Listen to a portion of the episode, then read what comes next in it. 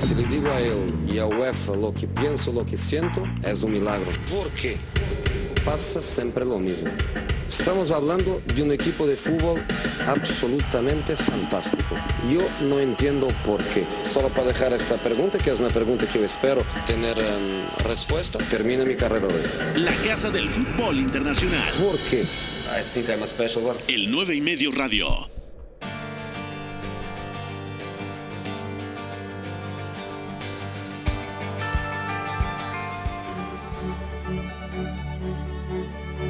¿Qué tal? ¿Cómo están? Gusto en saludarlos. Soy Pepe del Bosque. Bienvenidos al 9 y medio radio. Si usted quiere escuchar toda la actualidad de la UEFA Champions League, está en el espacio indicado junto a Eduardo Zurita. Muy buenas, Eduardo. ¿Cómo estás? Muy buenas tardes, Pepe. Feliz de que ya conocemos los primeros dos cuartos finalistas de la Champions. Estaban cantados, ¿no? Tanto la Atalanta, que hoy derrota en Mestalla 4-3 al Valencia, como el RB Leipzig, que derrota 3 a 0 de manera contundente al Tottenham de José Mourinho. Equipos carismáticos, ¿no? Al final sí estaba un poco cantado, Sí. pero siempre es bueno, como el Ajax el año pasado, ahora tener al RB Leipzig y al Atalanta dentro de los ocho mejores de Europa.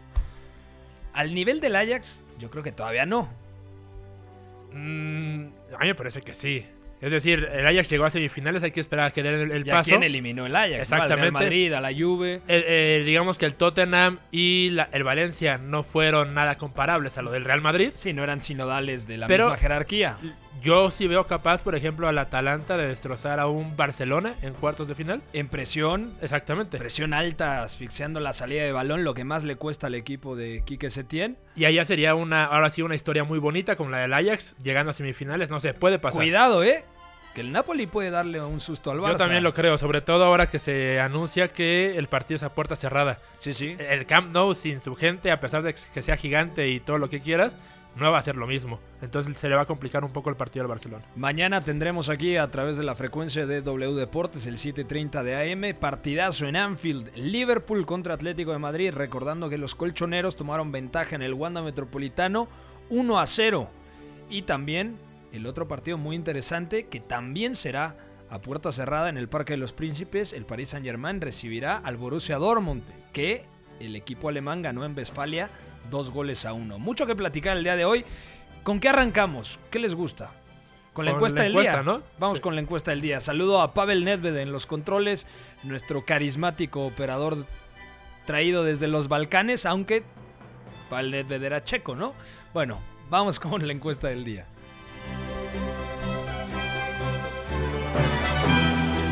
La encuesta del día. En el 9 y medio radio.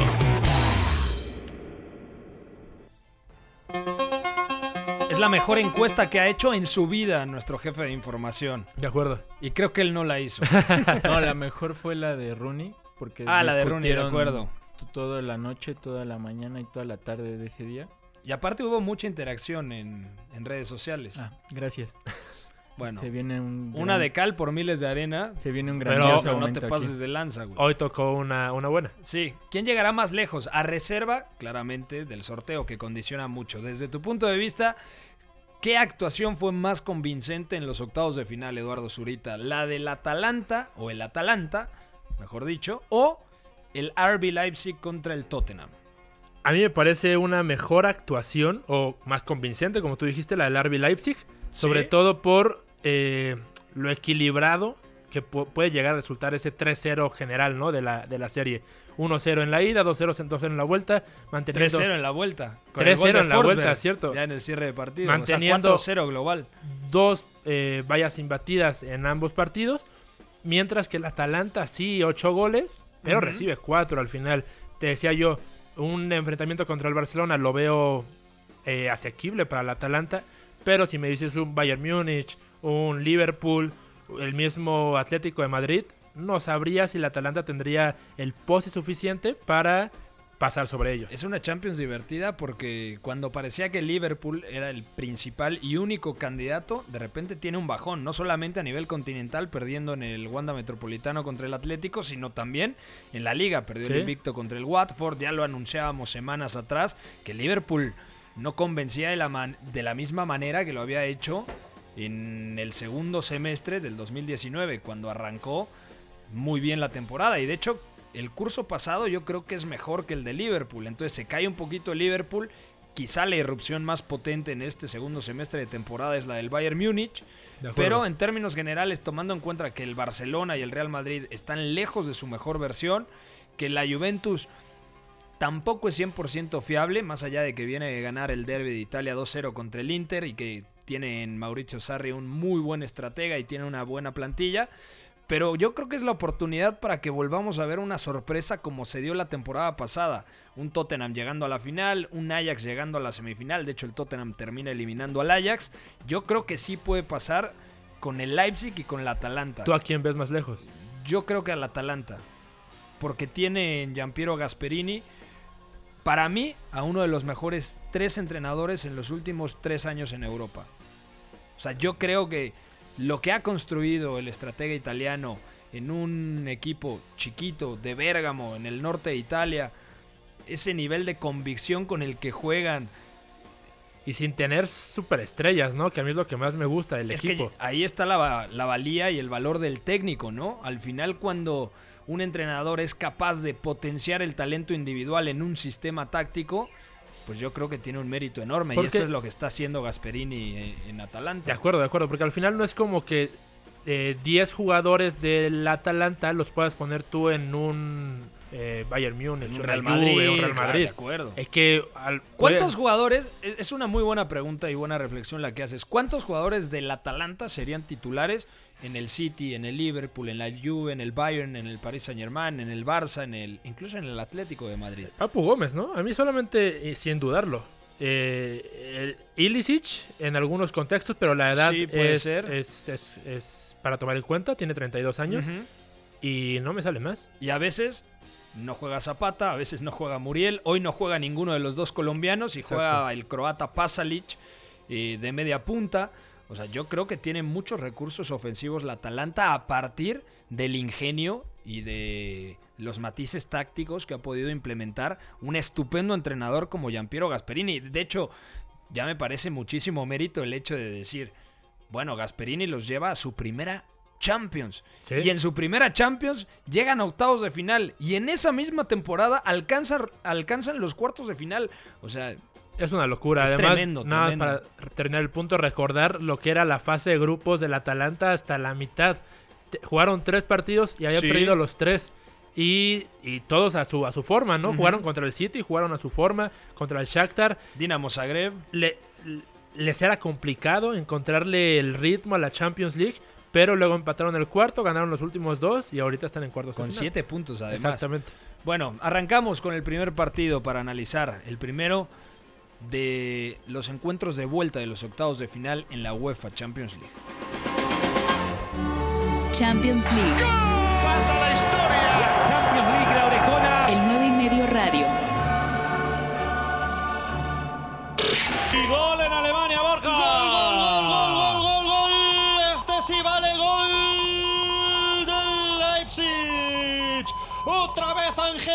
ya lo decía Antón que le gusta mucho Luis Enrique y es normal porque tiene un guante espectacular en su pierna izquierda. El centro, tras un error colosal de Serge Aurier y cómo se anticipa Savitzer para marcar el doblete, para colocar el segundo. Mourinho, Bruno contra las cuerdas en el 21 de la primera. Leipzig 2, Tottenham 0. Bueno, doblete de, de Savitzer, el austriaco que está en un estado de forma tremendo, y luego entró de cambio Emil Forsberg, el sueco que no ha tenido tanta continuidad esta temporada, primero porque lo han relegado y además ha tenido lesiones.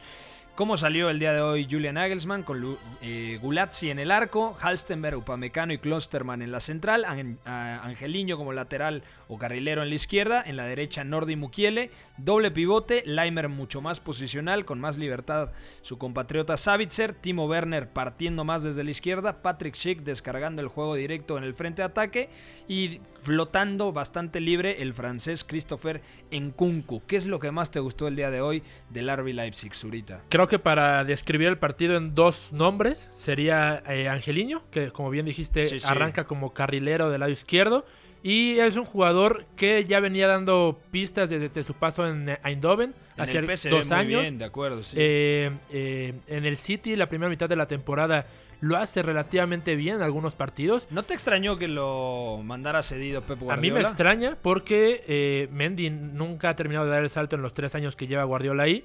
Y para hacer la función de Sinchenko, que se pasó mucho tiempo lesionado al principio de temporada, Angeliño me parecía una muy buena alternativa. Mucho más válido que, Mendy. en eso. Eh, termina yéndose a Leipzig y desde que llega en enero es eh, crucial para que mantenga el ritmo. Y bueno, en este partido eh, mucho del juego pasa por Angeliño yendo todo el tiempo picando en la izquierda a la espalda de Sergi Aurier y a partir de ahí se genera mucho peligro del de Leipzig. Además, la línea de 5 protege al futbolista gallego. Angeliño se siente mucho más cómodo teniendo detrás a un tipo como Halstenberg, que puede jugar de lateral e incluso de carrilero o de central, un jugador plurifuncional. Por parte del Tottenham, partido muy flojo, salió también con línea de 5, Hugo Loris en el arco, tres centrales, Tanganga eh, en la derecha, Eric Dyer como líbero, por la izquierda el belga Toby Alderweireld, Serge Aurier como lateral carrilero por la derecha, por izquierda Ryan Ceseñón, doble pivote con Harry Winks y Giovanni Lochelso, dos mediapuntas con libertad de movimiento, tanto el argentino Eric Lamela como Lucas Moura, y en el frente de ataque un partido terrorífico de Dele Ali. Pero para platicar más a fondo, ya está nuestro corresponsal. ¿Quién está hoy? El señor Iñaki María. ¿Cómo estás, Iñaki? Todo bien, Pepe, todo bien. ¿Qué Una noche de Champions divertida, pero que se ha quedado algo descafeinada, la verdad, entre partidos a puerta cerrada y entre la falta de emoción, pues yo creo que la más fría que recordábamos desde hace mucho tiempo. Yo te dije que el partido que había que ver a fondo era el otro y no quisiste. Tú, tú apostaste por la remontada de José Mourinho, pero al final muy poquito el Tottenham. Quizá los primeros 10 minutos arrancó mejor el conjunto londinense, pero una vez que marcó el primer gol el conjunto dirigido por Julian Nagelsmann, desapareció el Tottenham. Sí, sí, la verdad es que ha sido un Tottenham irreconocible, porque en la ida ya vimos como tuvo muchísimos problemas sobre todo yo creo porque en la ida, en el sistema, eh, el Tottenham tuvo muchas dificultades para contrarrestar esa defensa de tres. Al final tenía a Nkunku y a Timo Werner entre líneas que le hicieron muchísimo daño en la ida al Tottenham. Hoy ha cambiado su plan, ha metido tres centrales para utilizar ese dibujo espejo, pero la verdad es que me parece que más allá de emparejar piezas, creo que ha perdido muchos duelos y que incluso le ha faltado pasividad y ver una versión mm, mucho más reconocible de los jugadores que es verdad que llegaba con muchas bajas en Tottenham, pero que presentaba un once con más calidad de la que hoy nos hemos podido ver en el terreno de juego. De hecho, volteaba la banca José Mourinho y tampoco es que tuviera tantas soluciones, entendiendo que sin Harry Kane, sin Heung-Min Son, perdía pólvora eh, en, el ataque. Pero, por ejemplo, lo de Tanguy Dombele, un centrocampista que nos encantaba en el Olympique Lyon, hoy prácticamente no es tomado en cuenta. Y de hecho, también muy poquitos minutos para la joven perla portuguesa Jetson Fernández, el centrocampista de mucho ida y vuelta que llegó procedente del Benfica. ¿Te parece que se equivoca? José Mourinho en el planteamiento táctico en general de la eliminatoria y específicamente el día de hoy, Iñaki? En la ida creo que se equivoca o al menos que tarda en reaccionar porque el Tottenham lo estaba pasando realmente mal y como digo, el 1-0 de la ida es eh, bastante poco representativo de lo que fue el, partido de ida. Y en la vuelta creo que el planteamiento, eh, bueno, es interesante, llega, no llegaba con el sistema asentado de tres centrales el Tottenham, lo probó el último fin de semana contra el Barley, creo que era el rival, y bueno, pues al menos me parece una alternativa en la pizarra para tratar de competir, pero creo que tampoco salió bien y creo que también de nuevo le faltó, pues como bien dices, buscar alguna variante de refresco, bien hubiera sido el caso de Jason antes, de Tanguy en Dombele, eh, me sorprendió también que nos jugase Bertongen, que en una defensa de tres se quedase fuera de nuevo y que acabase entrando eh, en uno de los dos únicos cambios que hizo Mourinho, el joven Malachi Walcott, de 17 años, creo que he visto que tenía, y bueno, en un partido de esta exigencia, no sé si incluso es un mensaje para la directiva diciendo que le faltan piezas y bueno, creo que no ha tenido ningún tramo de partido en el cual el Leipzig haya sufrido ante este Tottenham. Hablar a tropa, sabes, muy fácil, ¿no? Hoy José Mourinho es el principal culpable de que el equipo londinense no esté bien. Muchos dicen, y si hubiera continuado Mauricio Pochettino, hay que recordarle a la gente que con Pochettino el equipo tampoco estaba jugando bien, le estaba costando mucho trabajo. Eh, por parte del equipo ganador, por parte de Leipzig, ¿quién te ha parecido la figura que condicionó el partido en favor del equipo alemán? Hombre, indudablemente la figura principal hoy es la de Savitzer, el austriaco, que hace los dos primeros goles, además relativamente pronto, porque a los 10 minutos marca el primero y a los 20 ya estaba por delante eh, con un 2-0 el Leipzig. Entonces creo que la figura más relevante es la de Savitzer, que además hay que eh, decir a su favor que está sufriendo o viviendo una reconversión en ese teórico doble pivote con Laimer, que tampoco es un jugador del todo acostumbrado a ser medio centro. Digamos que Nagelsmann ha improvisado, dada la marcha de Diego de al Napoli, un doble pivote con Savitzer y Laimer que, mm, dadas las circunstancias, está rindiendo bien, pero que tiene su mérito porque a nivel de plantilla le faltan ahí dos piezas y hoy ver cómo es capaz Savitzer de competir contra un mediocampo con más calidad, como con jugadores como los Chelsea, Dele Alli, Wings, Lamela enfrente, creo que además tener la aportación que ha tenido en ataque eh, me parece la figura más reseñable. Eduardo Zurita de Leipzig también tiene muchos recursos en el banquillo, eh, Julian Nagelsmann, ¿no? Por ejemplo, cuando Sabía que el Tottenham iba a tener más tiempo la pelota, decide retirar del terreno de juego al francés Christopher Nkunku, mete a Aidara para cambiar ese 5-2-3 a una especie de 5-3-2, controla mejor el partido y de hecho le da tiempo de marcar el tercer eh, gol definitivo con la anotación de Emil Forsberg. Ahorita que mencionaba Iñaki el tema de si Mourinho manda un mensaje a la directiva hablando de la plantilla que tiene me parece que es totalmente lo contrario con el Leipzig, ¿no? Que ya sabemos que trabaja muy bien desde las oficinas, eh, se refuerza en invierno correctamente con Angelino y con Dani Olmo, que incluso es una figura que no ha tenido los minutos que yo creía verle. De acuerdo. Y eh, también trabajo de gestión de Nagelsmann, de que desde el principio de temporada tiene activos a casi todos sus jugadores y puede entrar Forsberg a cambiar el partido, puede entrar Tyler Adams, que es un joven que puede también llegar a, darle nuevas cosas. Que puede jugar de carrilero además o de centrocampista. centro, exactamente. Dani Olmo se queda en el banquillo. Puede entrar el mismo Aidara para cambiar el esquema, es decir, es mucho trabajo eh, fuera de la cancha, lo que hoy también le permite al Leipzig poder pasar por encima 4-0 eh, sobre el Tottenham. Sale muy reforzado el Leipzig, ¿no, Iñaki? El equipo de Julian Nagelsmann realmente se cree capaz de poder superar al rival que le toque, ¿no? Creo que es el envión anímico de está compitiendo por la Bundesliga. Venía de un partido flojo el fin de semana en, el empate sin goles contra el Wolfsburg, pero realmente se cree capaz de poder competir hasta el último mes, hasta el final de temporada, la Bundesliga con el Bayern Múnich y además se cree capaz de competirle a cualquier equipo que se le ponga enfrente en la Copa de Europa. Sí, yo realmente mm, creo que el Leipzig no estaba en su mejor tramo de temporada. Como bien dices, el último partido frente al Wolfsburgo sin goles, creo que el equipo tiene muchos problemas para atacar en posicional, incluso para eh, llevar el partido a su terreno, porque es verdad que en la primera parte eh, sí que hay un contexto en el cual el Leipzig suele castigar, pero eh, acabó perdonando y lo acabó pagando contra el Tottenham ha ido en todo momento por delante del marcador y eso creo que es una de las características que hacen que crezca mucho cualitativamente el equipo alemán.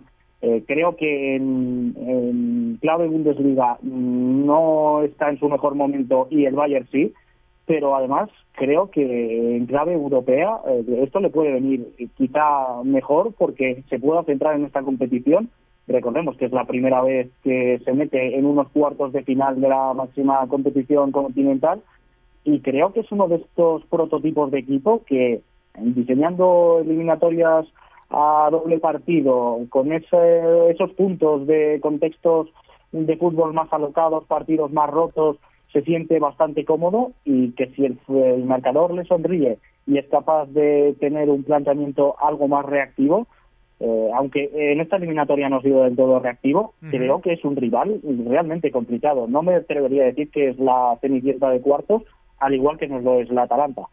Y ojo, porque el calendario en Bundesliga es relativamente accesible. Mira, recibe al Freiburg, visita al Mainz, recibe al Hertha Berlín, visita al Colonia y luego recibe al Paderborn.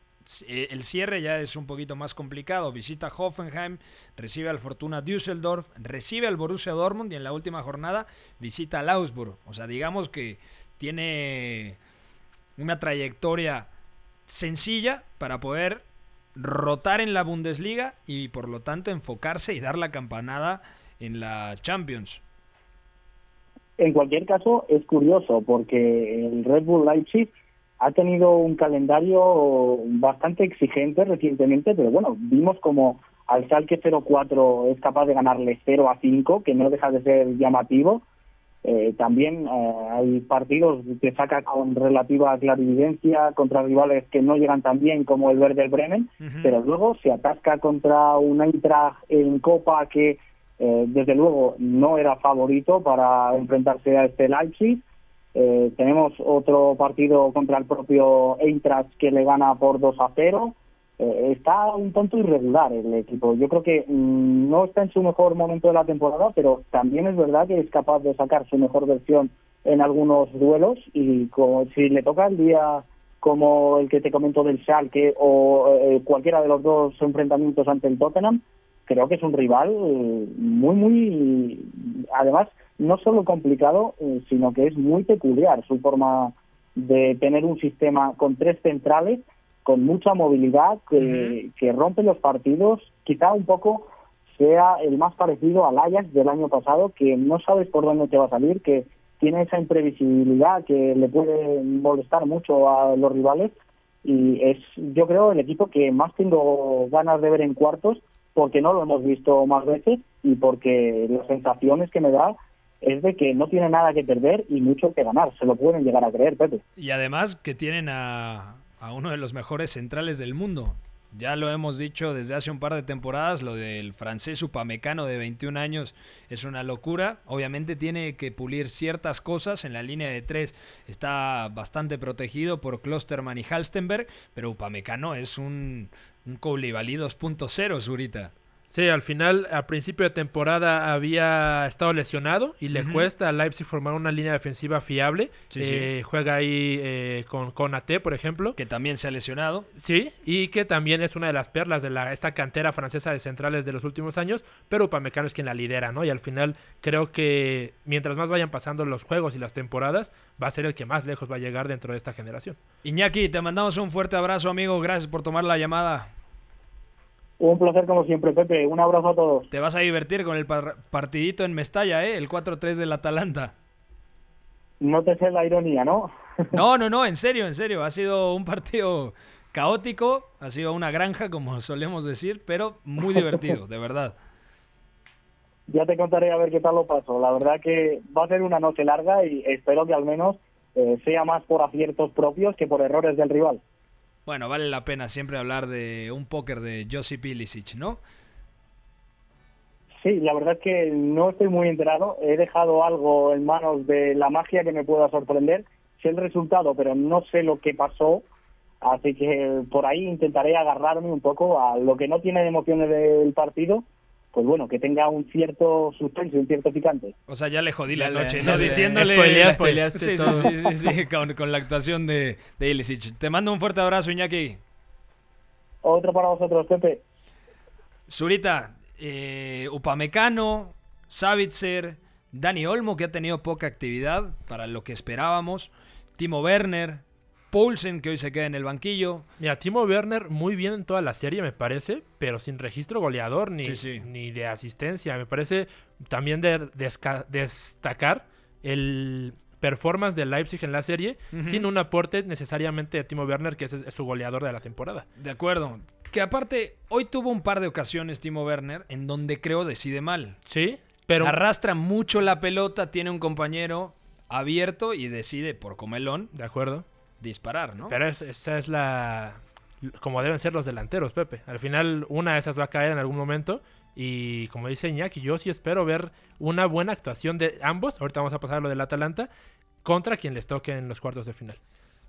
¿Quiere decir algo el jefe de información, por favor? Noticia de último momento. Último momento. Este, el, nuestros coronavirus. ami- Ah, nuestros no. amigos de Soy Calcio reportan que hay un comunicado de la Asociación de Futbolistas Italianos en conjunto con la de futbolistas españoles para pedir que se suspendan los partidos del Inter, Inter Getafe y Sevilla Roma.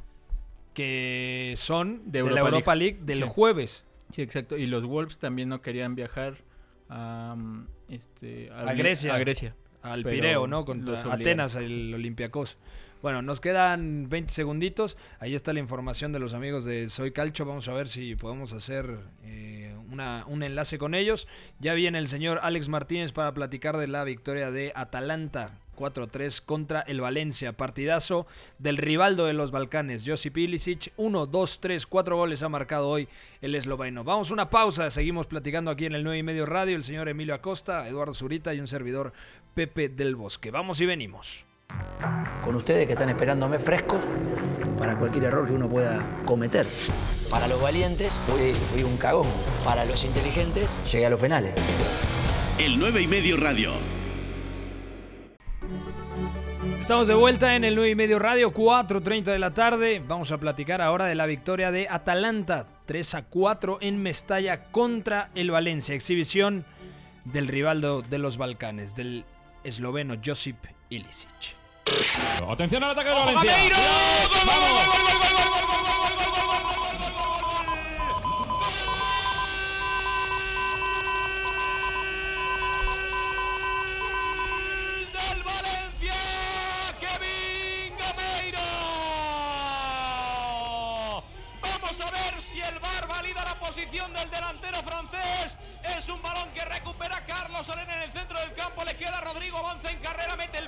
Es buena, parece. Es buena, es buena la posición de Kevin Gameiro. El central derecho Vamos.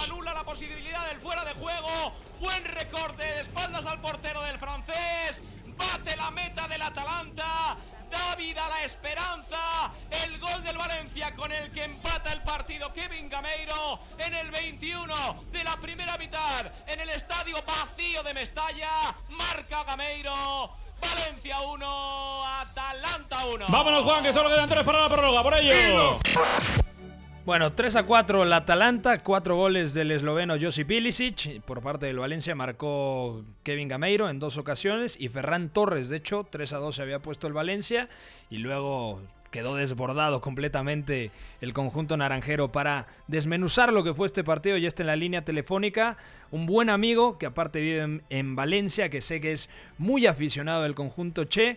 Alex Martínez, ¿cómo estás? ¿Qué tal? ¿Cómo estamos?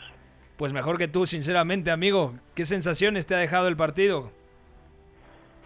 Bueno, son sensaciones un poco mm, contradictorias, porque es difícil echarle la culpa de lo que está pasando a, la plantilla cuando esto en efecto empieza en con la salida de con fichajes que no tenían ningún sentido como el de Eliakim Mangala que hoy no juega por molestias pero que en la ida jugó y fue un desastre como fue un desastre en San Sebastián en, en definitiva es complicado hoy ponerte a hablar de fútbol pero bueno vamos a intentarlo un poco Hoy el Valencia, el equipo dirigido por Albert Celades, salió con Jasper Silisen en el arco, línea de cuatro, Galladia, Cabí, Coquelán habilitado como central, Daniel Vaz como lateral derecho, Ferran Torres, Dani Parejo, Condogbia, Soler en medio campo, Rodrigo Moreno y Kevin Gameiro en punta. Por parte del Atalanta, Goli- eh, Sportielo en el arco, no estaba Golini, Jim City, la- el central por derecha, Caldara, el líbero, Palomino central por izquierda, Gossens y Hateboer como carrileros, doble pivote, Marten de, Ron, que sale lesionado, el centrocampista holandés, Remo Freuler, como media punta Mario Pasalic, y en ataque Josip Ilicic y el Papu Gómez. La primera pregunta, ¿qué le faltó en general, desde tu punto de vista, al Valencia a lo largo de toda la eliminatoria para competir mejor contra uno de los equipos que mejor trabajados están no solamente en Italia, sino que ya lo demostró eh, a nivel continental? Pues la respuesta realmente es sencilla y es una pareja de centrales titulares, porque hemos venido jugando con Diacabí y Mangala en la ida y con Diacabí y Coquelén en la vuelta y en la segunda parte ni hablamos porque ni siquiera han jugado centrales. Ha, habido línea de tres con Bas, con Condogui y con Coquelén, que eso ya es pues un invento de fútbol manager que ha intentado Albert Pelades que por desgracia no le ha llegado a salir.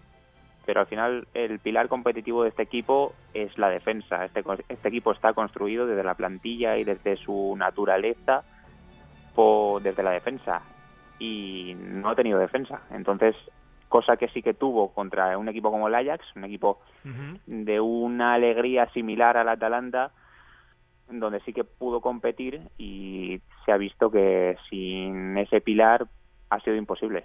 Se rompió el partido, por lo que comentas que pasó a línea de tres, pero sin un central nominal. Gonzalo Guedes entró por Diacabí, Cherichev había entrado antes por eh, al 74 por Coquelán. Florenzi también entró por Rodrigo ya en los últimos 10 minutos, pero en términos generales el Valencia lo ha pasado muy mal y lo ha aprovechado Josip Pilicic. Hablando del equipo vencedor del conjunto de Bérgamo, sinceramente el Atalanta tiene una pinta tremenda, ¿no? Muy bien trabajado en el sistema de presiones, cuando tiene espacios para explotar a campo abierto termina siendo un equipo muy intimidante, ¿A, quién, ¿A qué le atribuyes tú el, triunfo del Atalanta el día de hoy? Sobre todo enfocándonos en, cada una de las individualidades que tiene a su disposición Giampiero Gasperini. Bueno, es un equipo terriblemente valiente, atrevido, alegre, divertido de ver y con un tío como arriba, como Ilicic, que se ha salido en esta eliminatoria, que te, es un equipo que en general te obliga a tomar un montón de decisiones en defensa y el Valencia sin su defensa titular ya era difícil con la defensa titular, pero con defensa o la defensa suplente pues ya hemos visto lo, lo que ha hecho Diacabí en la primera parte. Un central al que si le sacas de su zona de confort y le obligas a tomar demasiadas decisiones con un cierto nivel de complejidad, comete errores de, de, infantil, de cadete. Entonces, eh, era algo que se podía ver venir eh, que, fue, que fuese a ser una eliminatoria con muchos goles.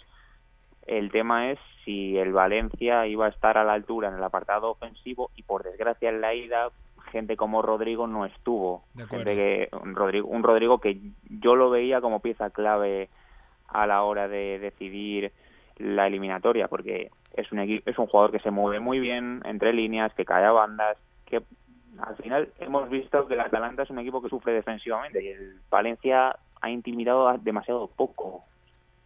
Sí, sobre todo en, en la ida, intimidado muy poquito. O sea, yo creo que el Valencia quizás se lleva un 4-1 de la ida, que era demasiado castigo. Y lo platicamos, quizás el partido era mm. para 4-2, para 5-3, pero en términos generales el Valencia llega muerto el día de hoy a nivel obviamente deportivo al partido de, Mestalla, ¿no?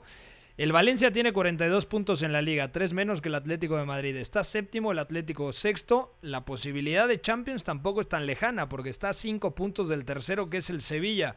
¿No podría ser algo, entre comillas, positivo la eliminación en Champions para poder enfocarse al 100% en la liga? Eh, Alex.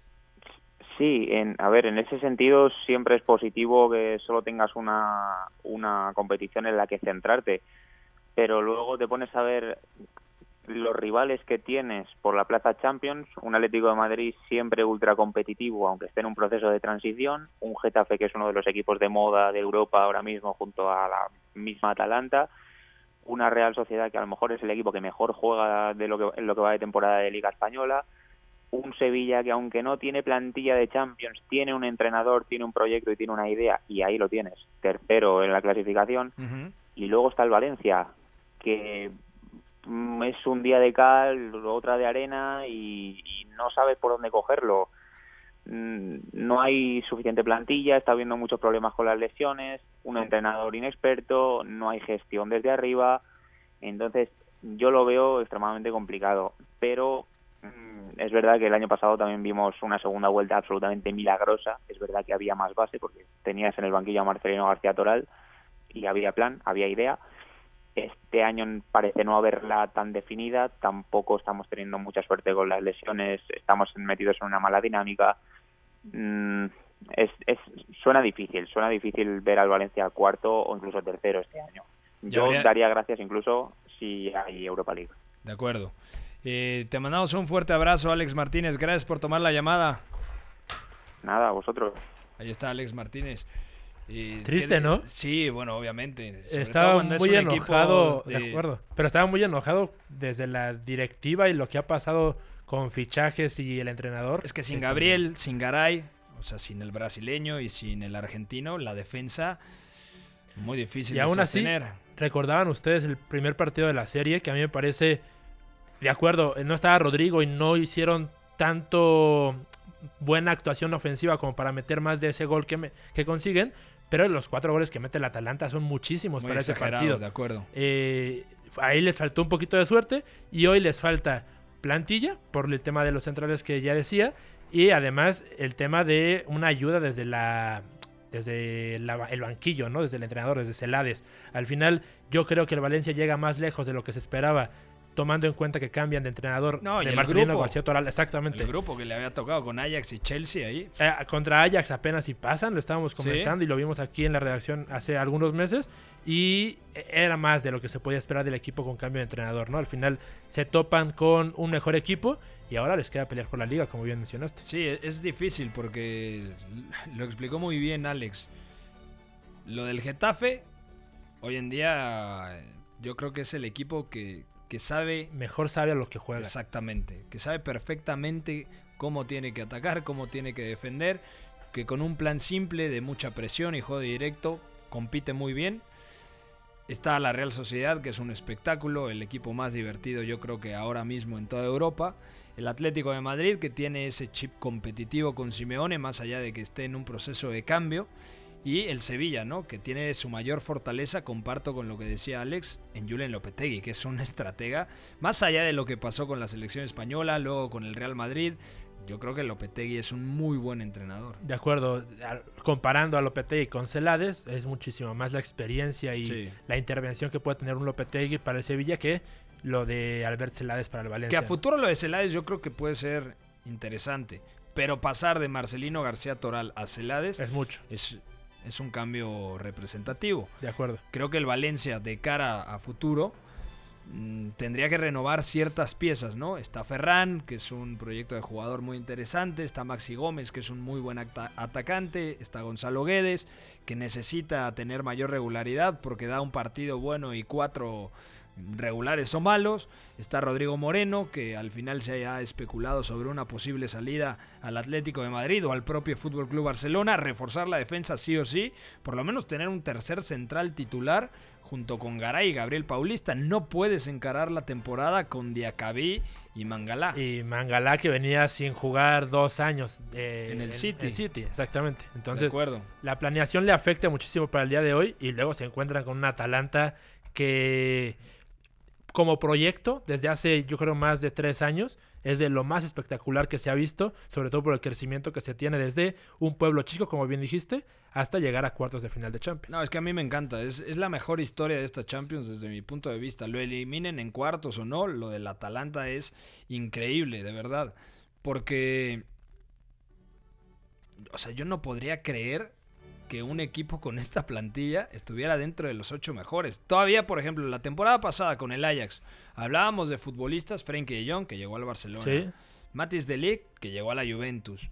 O sea, piezas capitales. Ziyech, que el próximo verano se va al Chelsea. Eh, Blind, que ya había estado en, el Manchester United. Ninguno de los futbolistas del Atalanta ha jugado en un equipo de absoluta élite.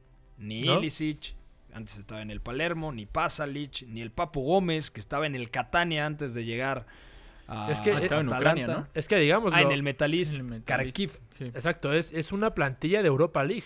Para mí es eso, y, y el entrenador es el que los potencia a Sí. ser cuartofinalistas de Champions. Se hablaba, por ejemplo, en su momento de Zapata, que podía llegar a, a un equipo Zapata estuvo en, en el En- Napoli. en el Napoli, que ni hizo nada, salió de estudiantes, En- creo. Salió de. América de Cali, Estudiantes, Napoli, Udinese Y se Sampdoria Atalanta. Se asentó nada más en el Sí, sí. Atalanta. En la Sampdoria también lo hace bien, ya había marcado 11 goles y la última en el Udinese también Y ambos, supera la tanto Muriel como Zapata, son piezas de revulsivo. No son titulares, el delantero centro titular del Atalanta. Es que no juega con centro delantero el Exactamente. Atalanta, o sea, también es otra de las ventajas. En un 5-2-3 es muy dinámico porque sí tiene la figura del media punta en Mario Pasalic, el croata, que es otro. Pasalic hasta hace muy poco, decíamos, es un jugador que todavía nos genera muchas dudas. Y hoy es pieza angular del proyecto. Ilicic con 32 años condicionando como si tuviera 25. Y queda libre en verano, ¿eh? Gómez. Yo creo que lo va a renovar la Atalanta. Estaban viendo, pero todavía no firmaba la renovación, entonces ahí...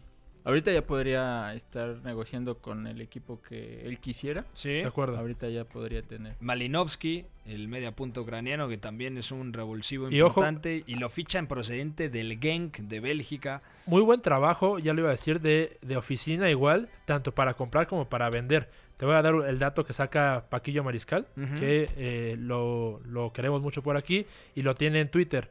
El Atalanta ha perdido a Berisha, Macielo, Conti, Spinazzola, Kessie, Gagliardini, Kurtic, Petaña en los últimos años. Y a pesar de ello, ahorita está donde está, ¿no?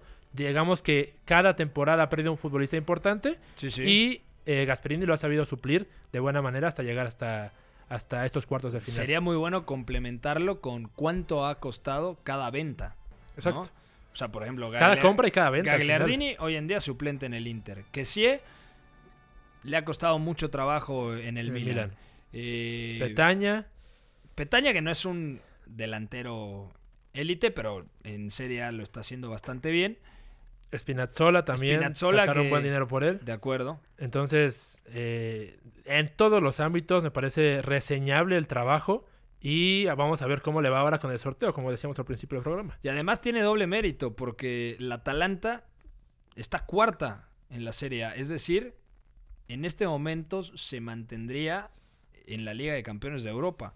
Tiene tres puntos más que la Roma, que es quinta, que tiene 45, y aparte con un partido menos. O sea, llegar a cuartos de Champions y además mantenerte dentro de los cuatro primeros en el calcio, Con una plantilla que no es top, con banquillo es, que no es es una top. locura. Eh, o sea, que de estar con el hígado reventado, ah, sí, ¿no? que dijo que no sabía cómo estaba el Atalanta que en la el Champions, Atalanta ¿no? ¿no? debería de equipos Bueno. como el Atalanta no deberían de tener acceso tan fácil a Y competiciones hoy se europeas. clasifican dos equipos eh, modernos por primera vez a cuartos Sí. de final, ¿no? Por ahí Sí. Agnelli se va a estar muriendo.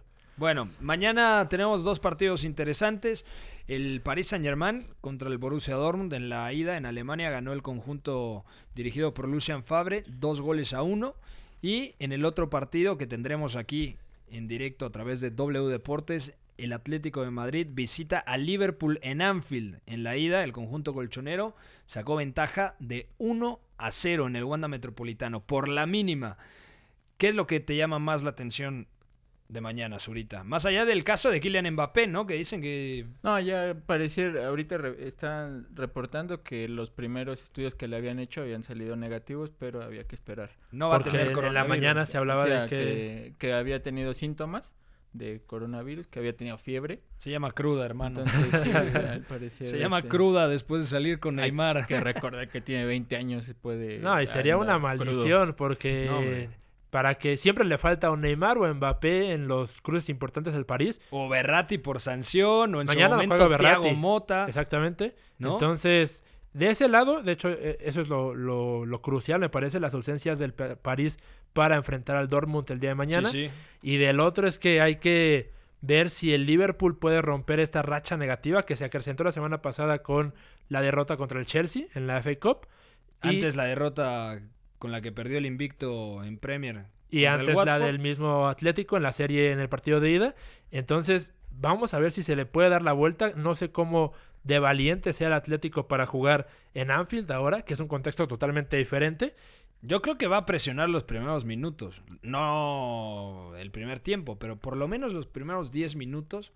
Creo que en el chip de Simeone, en el guion del cholismo, es vamos a presionar 10 minutos para intentar no estar muy metidos atrás. Un- una vez que sobrevivimos a esos primeros 10 minutos en un entorno bravísimo como Anfield, ya nos empezamos a, a tirar para atrás, a replegar con las Pero dos líneas. Que ellos de sean los de las dudas. Pero no le, no le funcionó. Por ejemplo, hizo eso el partido, la temporada pasada contra la Juve, que gana 2-0 Sí. en, el, en el Wanda y en la vuelta. Es que no le funciona la temporada pasada, pero sí le funciona en la 2015-2016 contra el Bayern. Pero es que contra, o sea, los defen- la defensa que tenía en ese era Godín, Jiménez, que eran muy buenos para defender el área, y ahorita no sé si tenga los centrales, nada, Con justo los centrales para defender. justo ahí. Felipe, yo creo que es el fichaje de la temporada Sí, para el Atlético de Madrid. Y lo decía en, en rueda de prensa previo al juego, que debían buscar ganar. O, o sea, a mí me llamó mucho la atención para que Felipe diga, vamos a, el Atlético de Madrid va a buscar ganar en Anfield. A mí me parece buena la estrategia que tú mencionas de los primeros 15 minutos. De hecho, equiparando la serie con lo que pasó con el Barcelona hace casi un año, Sí. Eh, era lo que se buscaba, pero el gol les cae al minuto 10 y se empieza a derrumbar todo, ¿no? De hecho, el Barcelona juega mejor la vuelta Sí, que la ida. El segundo tiempo, obviamente, las distracciones, etcétera. Pero el Barcelona tuvo en el primer tiempo en Anfield para sentenciar la eliminatoria. Hay dos jugadas que pasan muy cerca, si no mal recuerdo, una es de Messi y la otra de Suárez. Un disparo de Coutinho incluso. También una de Coutinho. Pero eh, e- es esto, eso es lo correcto. Ante el agobio de Anfield, que habrá que ver si, si bueno, más bien este partido se juega con, con, Con público afición, sí. en Inglaterra todavía. eh, el Atlético debe estar consciente de que es soportar y ya luego, como yo te decía, de- darle la duda a Liverpool que se atasquen eh, como fue en el partido de ida, que no sepan cómo entrarle a las dos líneas de cuatro del Atlético Sí, y a partir de ahí, bueno, cazar alguna, que es lo que yo noto más difícil, ¿no? Cazar alguna adelante con, con Morata o con Correa. Bueno, que Joao Félix viene a dar un muy buen partido contra el Sevilla. Yo creo Pero que esa es la buena noticia. Esa es la nota positiva. El tema es, ni Álvaro Morata ni Diego Costa transmiten fiabilidad en el frente de ataque del equipo rojiblanco. O sea, yo creo que es Joao Félix tiene que jugar y por eso lo termina sacando Juegue sin nueve. en el, se- en el segundo tiempo. con de- Correa y que juegue sin 9 con Correa y que podría ser. Yo creo que Correa se siente más cómodo partiendo desde banda derecha. Y en este tipo de contextos no me sorprendería que utilizara a los cuatro centrocampistas. Sí, Saúl, Llorente, Saúl, Coque y obviamente Tomás, que Tomás no jugó el fin de semana contra el Sevilla. o Herrera, ¿no? Herrera ya está dentro de la convocatoria. Sí, pero dijo Simeone que por lo menos Héctor Herrera ha perdido el puesto. O sea que no va a ser titular el mexicano, que por calidad yo creo que está por encima de Llorente, no hay duda. Pero Lleva Simeone- varios partidos fuera. Simeone es de darle continuidad a lo que viene trabajando en los últimos días. Oye, este entrevistaban al presidente del Getafe ¿Sí? Y se ve muy difícil que vaya el Getafe a ir a, a Milán. Eh, decía que No quieren viajar, ¿no? no quieren viajar, que ellos ya tomaron la decisión que no van a viajar a menos que la UEFA les asegure que que va este que no hay tanto problema, que les puedan dar seguridad. El Getafe ya dijo que el presidente del Getafe ya dijo que ellos no viajan aunque pierdan la eliminatoria. No no Qué viajan. fuerte. Ya, ya, hay, ya hay un antecedente en la Youth League, eh, que es la Champions League de Juvenil. menoría de edad, exacto. El, El Inter- justo el Sí, Inter ayer lo platicábamos. dijo no, no viajo, Sí. pier- perdió la serie. Hoy, Sí. hoy tenía que jugar y Hoy no juega. Entonces, varios casos como estos se van a dar más. no creo. sabemos si la, la UEFA está diciendo que a todos los equipos que tienen que ir a, a jugar.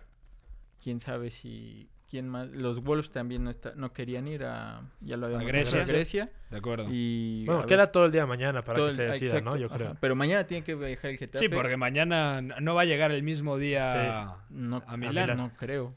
De acuerdo. Es que ya iba en cerca de 10.000 casos de Sí, sí. coronavirus en Italia, o sea, un- una locura.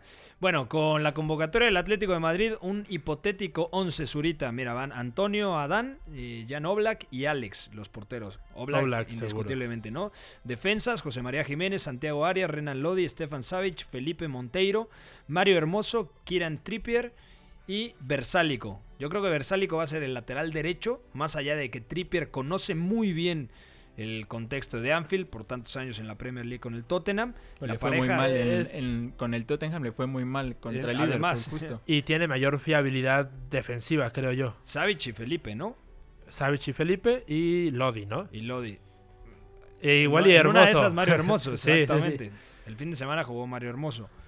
Tomás Party, Coque Saúl, Tomás, Marcos Llorente, Héctor Herrera, Vitolo y Yannick Ferreira Carrasco.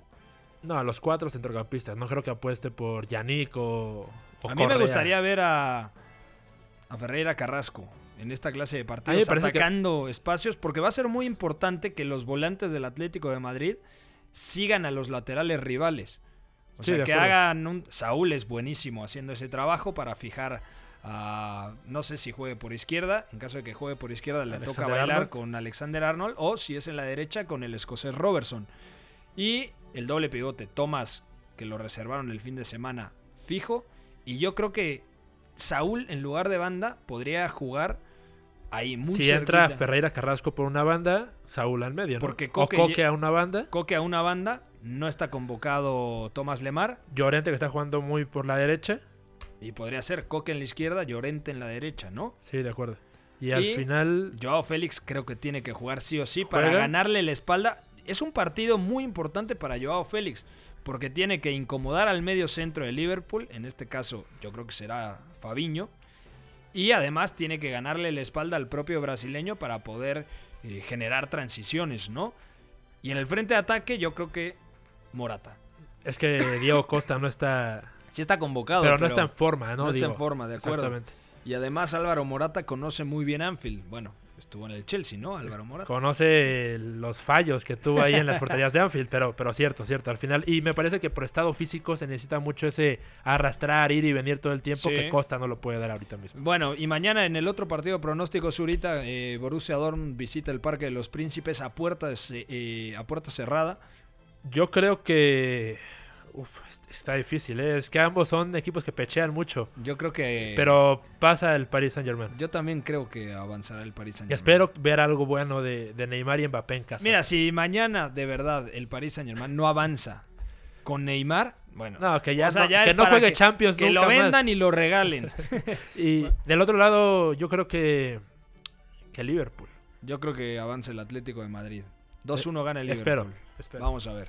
Bueno, a nombre de todo el equipo del 9 y medio Radio, mañana nos escuchamos. Tendremos previa desde la 1 y media y el partido aquí. La transmisión a través de W Deportes con un servidor y todo el equipo de W Radio. Soy Pepe del Bosque, mañana nos escuchamos. Bye bye. Mira, también puede salir aquí una lista de agravios comparativos, pero no acabaríamos nunca. Yo vengo aquí porque es mi obligación delante de ustedes. ya ustedes me preguntan y yo, yo respondo. Fuera del campo ya ha ganado, lo ha ganado durante todo el año, ha ganado durante toda esta temporada y en el futuro lo que va a ser. Le regalo su Champions particular. Hay veces que me merezco que me manden a freír espárragos. O cuando la cago, la cago. La Casa del Fútbol Internacional. En esta sala, él es el puto jefe, es el que más sabe del mundo, el puto amo. El 9 y medio Radio.